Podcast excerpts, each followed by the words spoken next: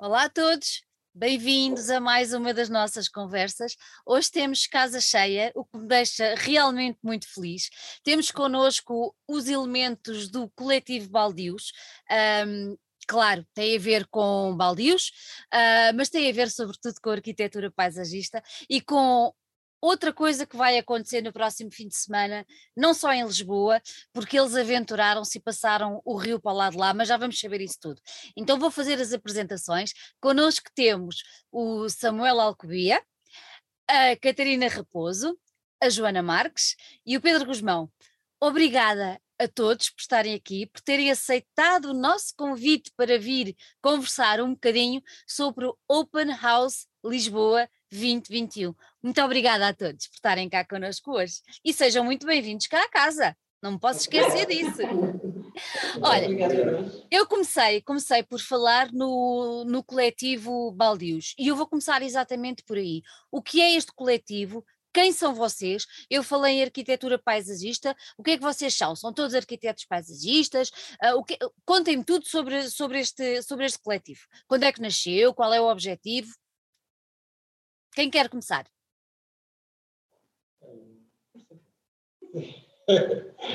Começámos em 2014, uhum. formalmente, formalmente no, em novembro de 2014, portanto estamos quase a fazer sete anos. Mas já trabalhávamos antes, eh, não enquanto, não enquanto baldismo, mas enquanto coletivo, uhum. e antes ainda trabalhávamos noutros ateliês, não todos juntos, mas entre nós, alguns de nós. E desde então temos estado a, trabalhar e começámos primeiro com quatro sócios.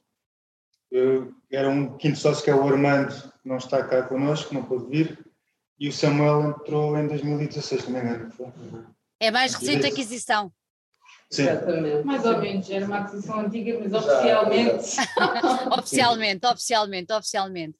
Então, e contem-me qual, é é, qual é o objetivo, qual é a missão e a finalidade, ou o propósito, se assim quiserem, do, do coletivo Baldios. Um, portanto, nós somos todos arquitetos paisagistas e, portanto, a paisagem é o nosso tema de, de reflexão, seja seja através de projetos, portanto, através de uma ideia de transformação, seja através de uma ideia de, de pensamento crítico sobre o que é que é paisagem, uhum. ou através de projetos de curadoria mais relacionados também com a paisagem, que é o caso da Open House, em que fomos convidados exatamente para pensar o que é que é a paisagem de, de Lisboa e Almada, tendo o Tejo uh, a meio do caminho. Uhum, uhum. E, portanto, é, são mais ou menos estas três direções, direções. Em, em então, que refletimos como... conjuntamente sempre numa perspectiva crítica sobre a paisagem. Muito bem. Uh, o Open House celebra este ano o, a décima edição. Uh, vocês já tinham de alguma maneira colaborado com o evento ou foi como uma surpresa? Não será que, obviamente, mas este convite para serem vocês a fazer a curadoria. Como é que isto tudo aconteceu?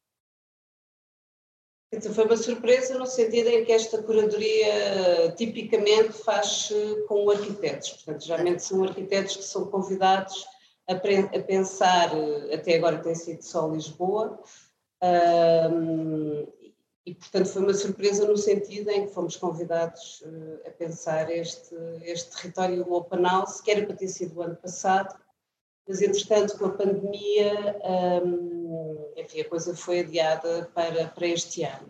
E fomos convidados exatamente porque tinha acontecido Lisboa ter sido, uh, ter recebido a chancela de capital uh, verde europeia um, e, portanto, uh, naturalmente a organização, a Trienal de Arquitetura, lembrou-se de estender um bocadinho o olhar que geralmente é da arquitetura, a arquitetura paisagista para pensar este open house tu referiste aí a, a, pandemia, quer dizer, não há como, como escapar a este evento desagradável que aconteceu uh, ao mundo inteiro e que veio pôr em perspectiva muitas das coisas que tomávamos por adquiridas.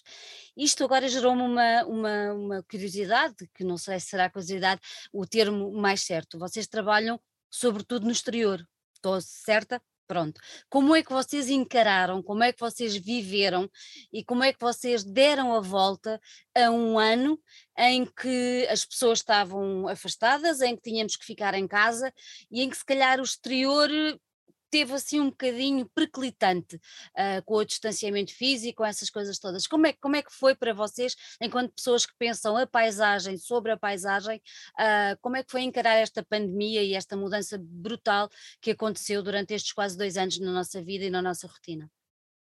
Eu não sei se não, a certo ponto se calhar até fez as pessoas terem mais, estarem mais próximas da ideia de querer estar no exterior, não? Exato, o espaço, público, exato, o espaço público acabou Claro, claro que há a questão do confinamento, ao mesmo tempo o espaço público também, também foi mais, eh, de repente, eh, percebeu-se o valor que a importância que o espaço público tem, não é? Portanto, esta, quando nós, nós vinhamos cá para fora e podíamos dar os nossos passeios higiênicos, Uh, aí, é, pronto, aí vemos a, a importância que, que, o espaço público tem na, na vida das cidades, principalmente. É? E foi fácil para vocês lidar com, com, esta, com estas alterações todas? Como é, como, é que foram, como é que vocês viveram este tempo? Foi difícil. Foi difícil, não é? Foi Sim, porque pronto, de certa forma, felizmente também a, a questão de em termos de trabalho, continuamos com, com bastante trabalho, mas com, com mais dificuldade. Sim, dá a ideia que as pessoas também eh, tiraram um tempo da sua vida normal para pensar em, em projetos de, a, eh, a médio prazo e se calhar até pensaram em, construir jardins ou, ou espaços que, que estavam, ideias que estavam se calhar guardadas e que eh, até acabou por ser uma oportunidade para começar projetos Sim, sim, sim. As pessoas Vocês... tiveram muito tempo paradas a pensar na vida e nas, nos planos. E, e parece ter surgido, posterior, não é? Parece terem surgido vários planos, não é? Vocês, vocês notam, agora que já está, está o, praticamente uh, uh, todas as fases do desconfinamento, uh, estamos a entrar na última, se tudo, se tudo correr bem e como é, como é expectável, vocês já notam que as pessoas voltaram a procurar, voltaram e notam esse crescimento de interesse pelo, sei lá, pelo, pelo, pelo jardim, pelo terraço, quem tem, obviamente, ou até mesmo pelas entidades municipais, o que seja, ou, ou, privadas, de ter os seus, os seus espaços dentro das empresas. Vocês notam já esse, esse, esse movimentar de, de querer mudar essa, essa parte também? Porque antigamente, é assim, eu lembro-me, pelo menos nas empresas por onde eu passei, tinham uma plantinha não é? Lá, colocada, e éramos nós que íamos lá, e pronto, aquilo era o espaço verde da empresa, não é? E hoje em dia, uhum. se calhar, a coisa já é um bocadinho diferente. Uh, qual é que é a vossa percepção agora, depois da pandemia? Já estão a notar que há uma. Ou seja, que nem tudo ficou em águas de bacalhau, as pessoas estão mesmo a ficar interessadas? Eu acho que notamos, quer dizer, pessoalmente, notamos. Tivemos, por exemplo, a experiência, todos tivemos a experiência de poder eh, ir para fora da cidade, passar uh, uns, uh, alguns largos meses uh, e, portanto, como coletivo, nós tivemos sempre em comunicação. e isso permitiu-nos pensar o que é que também são estes modelos das cidades, não é? Como é que nós habitamos na, na cidade e como é que nós nos relacionamos também com um espaço que geralmente está sempre mais esquecido, que, que geralmente é o espaço do, do, interior do país, como se costuma, como se costuma dizer. Um, mas isto para dizer que, de facto, temos, penso que, e profissionalmente, começámos a ter algumas encomendas que denunciaram que, de facto, o espaço público e o espaço exterior, privado também, uh, ganham uma importância de repente uh, grande. Uh, e outro aspecto que também não tem a ver diretamente com a pandemia, mas indiretamente, esta questão de termos ficado de repente trancados em casa, por via de um acontecimento natural, certamente com algumas, uh, digamos, consequências antrópicas, uh, também, também fez com que pensássemos, talvez mais seriamente, quer do ponto de vista crítico, quer do ponto de vista profissional, nesta questão da emergência climática, que qualquer dia nos pode trancar também algumas portas, uh, e isso diretamente na forma como, como pensamos e como respondemos e como nos encomendam o trabalho, também é um tema que tornou, tornou-se mais premente. E, aliás, nós tentámos passar para a Open House Uh, também essa dimensão crítica que tem a ver com esta ideia de resiliência, da ideia de futuro. Uhum. Um, Sim, e, e a Open House tem este conceito de visitar o interior e os espaços, alguns até privados de, das pessoas, e esta questão do Open House no início para nós foi um desafio, porque há uma altura em que ninguém quer receber estranhos em casa, não é? E até o Open House, a última, a última versão que fizeram foi através de passeios sonoros, precisamente porque tinha que ser a partir do exterior, eh, não se podia visitar. E nós eh, tivemos que fazer um bocadinho um misto e felizmente as coisas agora já, já abriram. Já... O que eu sinto também não é, não é necessariamente uh, as encomendas que aumentaram a diminuir. O que eu sinto é que uh, uh, se cá temos mais espaço, ou damos mais espaço para fazermos, sermos ouvidos. Sim, porque até há pouco tempo, pronto, éramos uma especialidade, éramos uma, alguém que fazia um determinado trabalho. E agora, se cá estamos, já nos querem ouvir pedir opinião, já nos ouçam, já nos ouvem e já nos uh, têm um bocado, uh, sim, valorizam um bocado aquilo que nós podemos contribuir para um determinado projeto.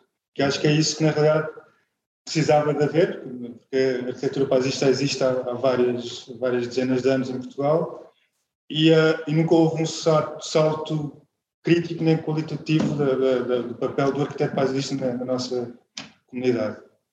E acho que é isso que também está a faltar um pouco para conseguirmos uh, trabalhar e fazer aquilo que nós sabemos fazer bem, fazer no espaço público e no, e no espaço privado também, e que uh, às vezes tem, tem sido difícil, às vezes é muito difícil porque o cliente não nos quer ouvir, porque, porque há imensas eh, condicionantes que, não, que nos impedem de, fazer, de sermos ouvidos. E acho que isso é que está a começar a mudar. A mudar, não é?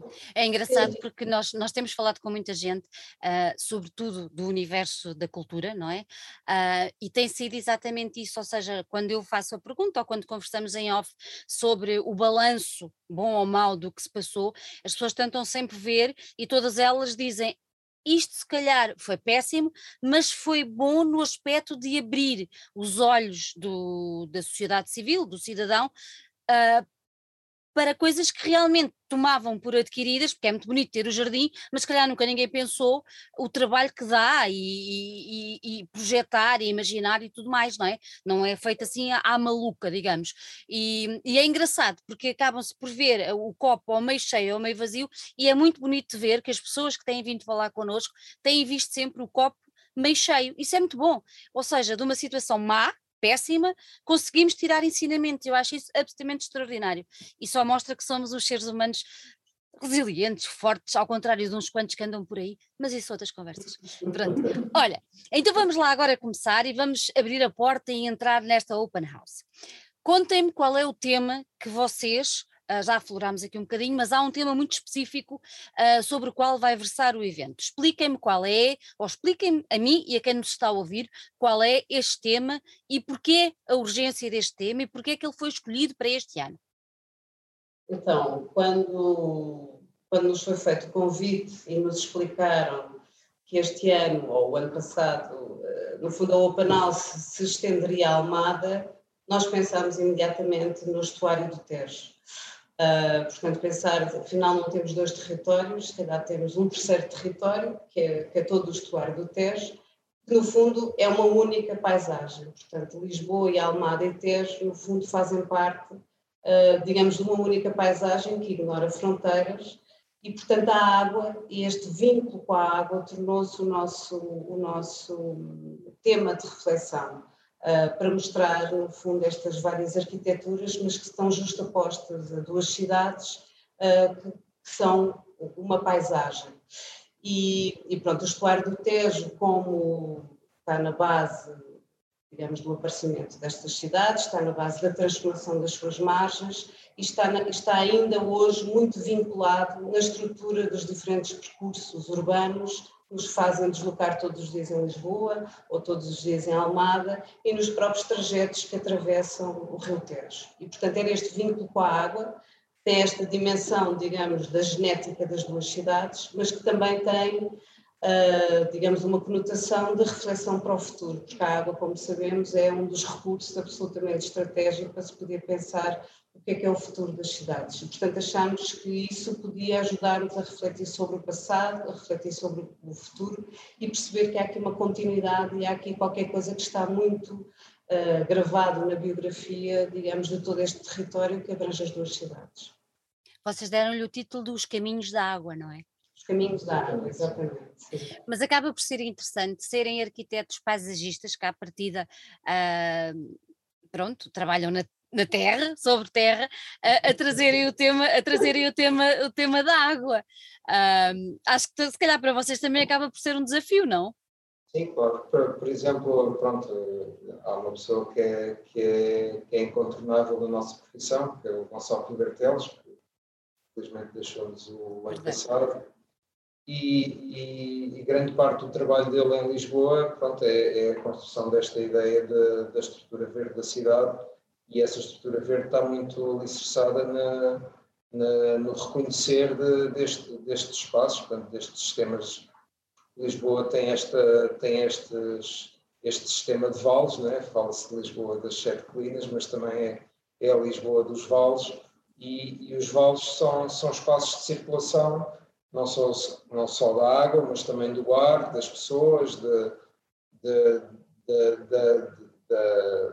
da fauna e da flora, portanto, é, são, são autênticos, são corredores, né? portanto, é esta ideia de, dos corredores verdes que o Gonçalo Pimenteles eh, tentou implementar e acho que está a ser que está a conseguir, passado, passado uns anos, e, e estas coisas demoram tempo, e está a ser reconhecido como valor da cidade, não é? Portanto, nós compararmos Lisboa em termos eh, com outras capitais europeias ou com outras cidades europeias que, que são tão lá que poluem tanto ou, ou mais. Ou, ou, Lisboa, Lisboa, este sistema de vales de Lisboa permite que o ar circule e que a cidade acabe por ser muito menos, muito menos poluída do que, do que outras cidades. E, e, se, nós não considerarmos essa, que essa topografia, essa, essa, essa morfologia da cidade, né, essa forma da cidade uh, se mantenha, vamos perder isso e depois acabamos por perder qualidade de vida. Uhum. No fundo, a água, ao fazer o seu caminho, uh, suca e desenha estes vales que, no fundo, também são, uh, por esse facto, são mais fáceis de fazer coincidir as avenidas, as principais ruas de circulação na cidade, não é? Uhum. No fundo, tem, essa, tem essa duplo, esse duplo sentido, não é? O caminho da água abre caminho para os caminhos uh, da, própria da própria cidade uma questão da água. Nós uh, trabalhamos sistematicamente com a água, porque quer, quer, um projeto, um território, uma paisagem, está intrinsecamente ligado aos caminhos da água também. Portanto, e nós lidamos e trabalhamos e ajustamos e manipulamos os caminhos da água em, em todos os projetos, quer seja através dos sistemas de drenagem, sistemas de irrigação. Portanto, esta relação que nós temos com a água é fundamental ou, ou primordial na nossa, no nosso trabalho. Quer, quer executemos vegetação, quer trabalhemos vegetação, quer trabalhemos pavimentos, porque pavimentos também cria questões de, de, de drenagem, questões de erosão. Portanto, nós trabalhamos sistematicamente com a água, daqueles elementos eh, primordiais no trabalho do arquiteto paisagista. E na, na realidade, a, a, a, água define ecologias, define habitats, mas por outro lado, como estão, estavam aqui os, os restos dos a dizerem, também constrói eh, habitats antropológicos, habitats de, na cidade da forma como nós nós relacionamos com, esse, com essa água, quer seja através da construção de caminhos, quer, seja através de sistemas de drenagem da própria cidade, ou uh, parques, ou, ou, jardins, ou, ou proteção dos, de, de, de, dos cabeças desse próprio, dessa própria topografia, está muito dependente e está muito relacionado com, com, essa, com a água. Completamente, completamente. Temos estado aqui a falar de Lisboa. Quando, quando, quando vos desafiaram para ter esta curadoria e vos disseram é Lisboa, mas atenção que também é Almada do lado de lá. Vocês tiveram algum receio ou vocês já tinham, uh, sei lá, alguma, algum conhecimento uh, da cidade? Eu não tenho, confesso, uh, da cidade de Almada, Uh, gosto muito das pessoas de lá, mas normalmente é de passagem, não conheço a cidade como, como deve ser e que se calhar como a deveria conhecer. Mas com vocês passou-se isto também, ou seja, vocês já conheciam, tiveram algum receio ou não? Como é que foi? Uh, sim, no meu caso, por exemplo, eu sou, sou almadense mesmo. Ah, boa! Essa, essa coincidência Já tinhas inside information, Samuel. Exatamente. exatamente. Exato, exato. Então não, não, foi, não foi de todo uma novidade, ou seja, uh, conseguiram não, claro, bem. E a, exato, e a, e a, construção deste tema teve a ver com, com isso, não é? Com, acho que é, é mesmo o melhor tema para se começar a relação entre estas duas cidades é o Tejo, não é?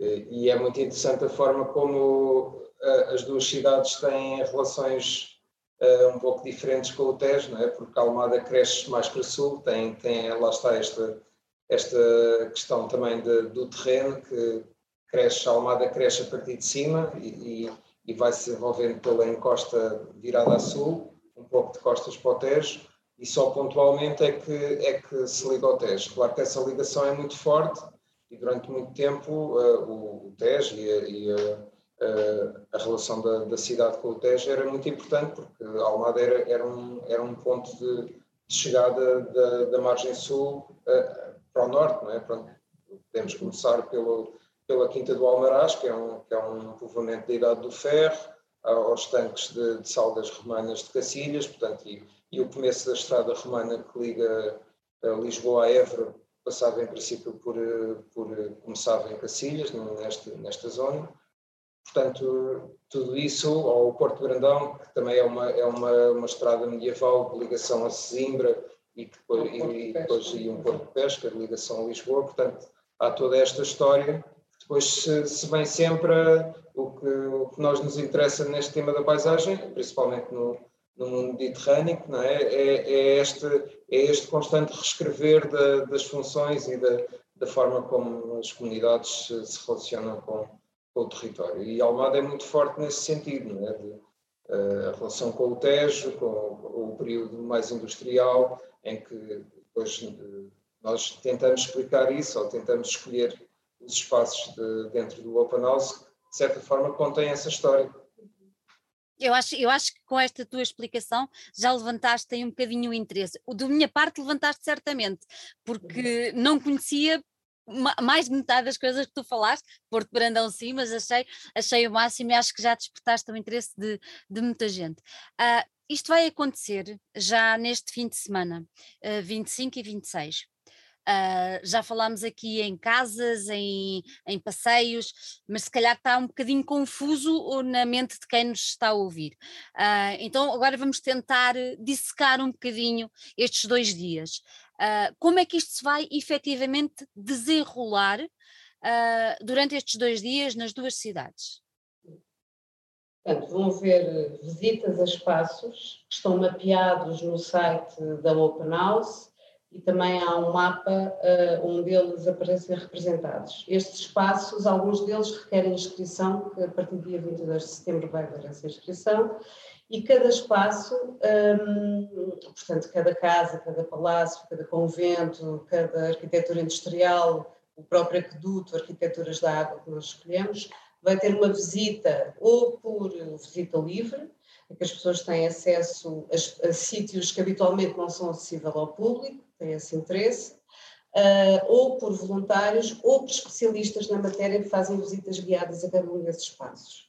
Para além dos espaços, vão haver percursos urbanos, também conduzidos por especialistas, que requerem inscrição, a cada um dos vales uh, que nós escolhemos. Portanto, desde o Vale do Rio Seco, que é onde existiam as pedreiras de onde foi retirado o Liós para construir uma série de arquiteturas que fazem parte de Lisboa, portanto que é um território assim um pouco esquecido e que é hoje um geomomento onde nós conseguimos perceber exatamente a geologia uh, uh, onde assenta Lisboa, que foi Fornos de Cal e que foi habitação, enfim, tem uma história muito interessante, portanto o Rio Seco vai ser um dos vales, mas também o Vale de São Bento, o Vale Verde, conhecido como a Avenida da Liberdade, o Vale da Almirante Reis, que é o Regueirão dos Anjos, chamado Regueirão dos Anjos, por isso é que a cidade é sobreposta, não é? O Regueirão dos Anjos está desnivelado em relação à cidade, a cota mais alta, exatamente porque passava a linha d'água. Portanto, estas questões são descodificadas nesses percursos. Um, o Val de Alcântara, em que se vai mostrar uma nova intervenção do corredor verde entre a ETAR, a fábrica de água, a ETAR de Alcântara e o aqueduto, Portanto, são dois espaços também visitáveis. Uh, vão haver a sul um percurso pelo, pelo Porto Brandão, vai haver também uma visita uh, ao Mar da Palha na zona do estalé da, da, da Lisnave, e vão haver dois passeios sonoros, um que tem a ver com a travessia entre Cacilhas e Castré e outro no Val de Chelas, que vão ser percursos, uh, vão ser, vão haver uns, uh, um, um pode-se descarregar por um QR Code uhum. e, portanto, cada um com os seus fones pode ouvir uh, esse percurso e, portanto, ter uma relação, é, no fundo são, são percursos, passeios exploratórios desses, desses territórios. E vai também haver uma conversa do Rio, vai ser, eh, três especialistas vão ser convidados a entrar dentro de um barco uh, em Belém, e vão fazer o percurso da Trafaria e, em Porto Brandão, uh, convidando um grupo de pessoas a juntarem-se a essas conversas do Rio de Barco que irá atravessar o Tejo, a falar sobre este território, sobre estas duas cidades e sobre o estuário do Tejo. Catarina, para todas essas atividades tem que ser, uh, tem que ser feita uma inscrição prévia, mas nenhuma delas é paga, o evento é todo gratuito, certo? O, o, evento é completamente gratuito, nem todos os espaços precisam de inscrição. Okay. E queria acrescentar, porque isto há mais coisas neste fim de semana, porque há todo um programa educativo uh, muito importante associado a cada um dos espaços, também orientado para invisuais e, e, e crianças com, com déficit cognitivo, portanto tem essa dimensão também uh, de inclusão. E existe todo um programa paralelo de concertos, workshops de ilustração, um, enfim, tudo isto pode ser consultado no site, uh, pronto, e vai-se, enfim, as inscrições este ano são mais importantes por causa da questão da pandemia, da gestão dos, digamos, dos grupos que visitam uh, cada um desses espaços e que usufruem, no fundo, dos, dos percursos, dos passeios, uhum. do, do programa complementar. Olha, tu falaste aí do, das visitas de acessibilidade. Eu achei muito interessante quando, quando estive a tentar perceber o que eram, e depois percebi exatamente o que eram. Uh, isto já existia ou foi uma inovação que vocês trouxeram? Uh, isto tem a ver com um trabalho que tem sido feito ano após ano pela equipa que tem, que tem se dedicado à parte educativa um, e que tem vindo a tentar implementar, digamos, programas mais inclusivos, eh, que têm o problema de serem sempre mais onerosos, Exato. nomeadamente, na, por exemplo, na relação relativamente aos visuais, uh, mas que se tem vindo a conquistar anualmente uh, mais espaço nessa matéria. Isso deve-se sobretudo à equipa que tem estado sistematicamente a trabalhar ao longo destes 10 anos na, na Open House. Uhum. Agora fiquei curiosa também só por causa da história dos, dos passeios, passeios sonoros. Uh, esses passeios, tu disseste que as pessoas descarregam um, através de um QR Code, depois metem os seus headphones, mas supostamente o que é que eles vão ouvir? Música, uma explicação? Não precisas dizer tudo, levanta só um bocadinho aí o véu. São dois passeios sonoros bastante diferentes uns dos outros, um do outro. Portanto, um tem a ver com a ideia da travessia, Uhum. Uh, e uh, ele coincide temporalmente com a travessia entre o Castré e Cacilhas, ou entre Cacilhas e o Castré, uh, e, e, no fundo é um passeio sonoro associado a uma narrativa que fala sobre este território e que um, portanto, foi feito pela, por uma plataforma que trabalha a relação entre som e urbanismo que é a Son Cities, uh, portanto que opera, digamos, em várias cidades no mundo inteiro e que está muito interessada em revelar esta, esta dimensão sonora das cidades. E, e a artista sonora, a Matilde Meirelles e a Christabel Sterling, portanto são, são duas autoras deste passeio sonoro, fizeram várias gravações aqui à volta do Tejo, Uh, e complementarmente com outras gravações de territórios aquáticos noutros sítios do mundo, montaram esta peça que se pode ouvir a atravessar o barco ou se pode ouvir de forma completamente livre. Uh, portanto, este é, é, uma, é, um dos passeios pela água. O passeio por terra, uh, nós escolhemos o Val de Chelas, porque é um território muito particular e muito surpreendente. ali nós conseguimos estar num contexto de bairros sociais ou num contexto em que de repente parece que estamos no meio de uma aldeia. Portanto, tem ambientes muito, muito, muito distintos. Uh, e fomos, no fundo, é um, é um passeio sonoro da autoria da Joana Braga, em que aí nós é mesmo que temos que ir ao sítio, porque colocamos o QR Code, vão ver uma série de voluntários em sítios estratégicos e há uma voz que nos vai guiando pelos sítios e nos faz descobrir uh, livre, individualmente, uh, digamos, o território do Val de Chelas. e, portanto, é muito exploratório nesse sentido e é muito sensorial, se, se quisermos dizer, um, mas para ajudar, para que as pessoas não se percam completamente, vão ver voluntários estratégicos só para as pessoas continuarem. Um programa, é, é um passeio ainda com alguma, hora passe duas horas, portanto há voluntários que vão confirmando que é, é por ali o caminho. É por ali o caminho. Olha, dos, eu sei que se calhar esta pergunta é um bocadinho injusta, mas dos 68 espaços, eu gostava que vocês deixassem aqui, cada um de vós, um, uma ou duas sugestões que as pessoas não podem mesmo perder, seja porque são muito bonitos, sejam porque, como referiu a Catarina, por norma, estão fechados à visita do público comum, da pessoa comum. Uh, cada um de vós diga-me, não, não podem perder a open house, têm que ir aqui e aqui. Força. Não podemos apresentar por pacotes.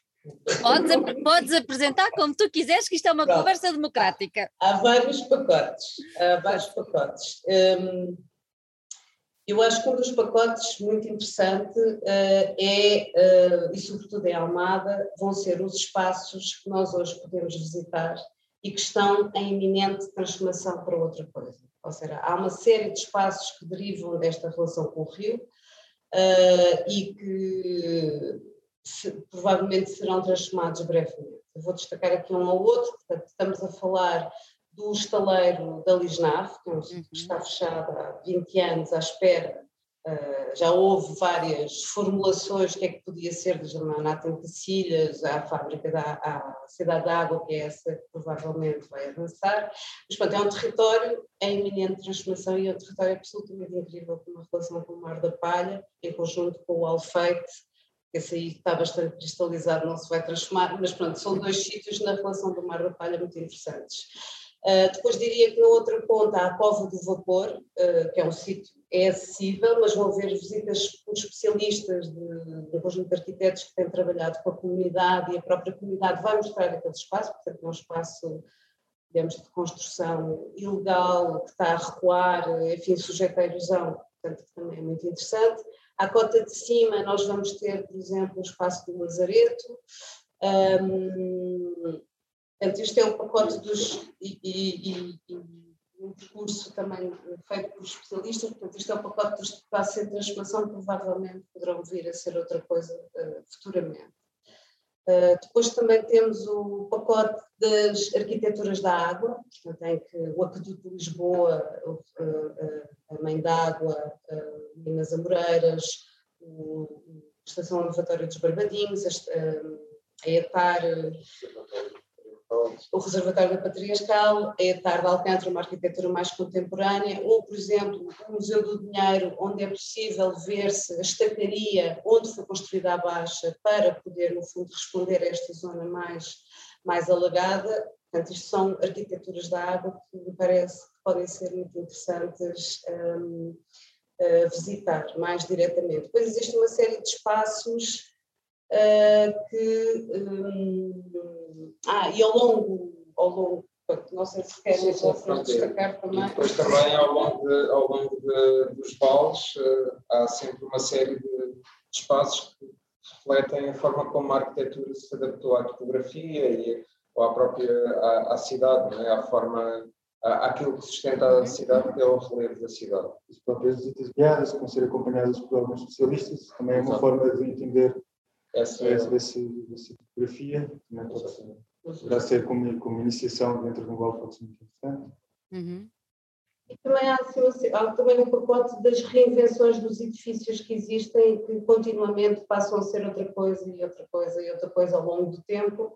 Eu se calhar destacava, uh, Nós destacamos aqui alguns espaços que estão mais ligados a indústrias criativas, como o Hub Criativo do Beato, ou as Carpintarias de São Lázaro. Temos, também ateliês de arquitetura, um, que destacamos também no Open House, uma delas que é uma, uma estação de rádio, uma galeria uh, que acumula essa, essas dimensões. Uh, depois temos também uh, alguns espaços que são espaços mais ligados com esta dimensão da paisagem. Introduzimos a Fundação Palace Gulbenkian, é público, mas ele tem uma, está agora em transformação, portanto tem aqui um significado também eh, particular, o Jardim Botânico da Ajuda, a Tapada da Ajuda. O cemitério do Alto São João. O cemitério do Alto São João, que também é um sítio, um, nós também temos assim, uma série de sítios à cota alta que nos revelam o Tejo a partir das cotas altas. Portanto, o, Castelo de São Jorge vai ter uma visita guiada, um, o Alto São João, o próprio Seminário da Almada, eh, que no fundo nos revelam, digamos, o território a partir de, de, das, cotas, das, cotas, das cotas mais altas. Este, este, este passeio do rio, no fundo, resume um bocadinho aquela ideia que nós tivemos de que o, o Tejo é a charneira entre, as, entre estas duas cidades. No fundo, é permite ter um ponto de vista que resume um bocado o que é esta, esta versão do Open House em que vê as duas cidades a partir do rio, que mostra, mostra que fazem parte de um mesmo sistema, que é o estuário do Tejo e este vale, são as duas margens de um mesmo rio, não é?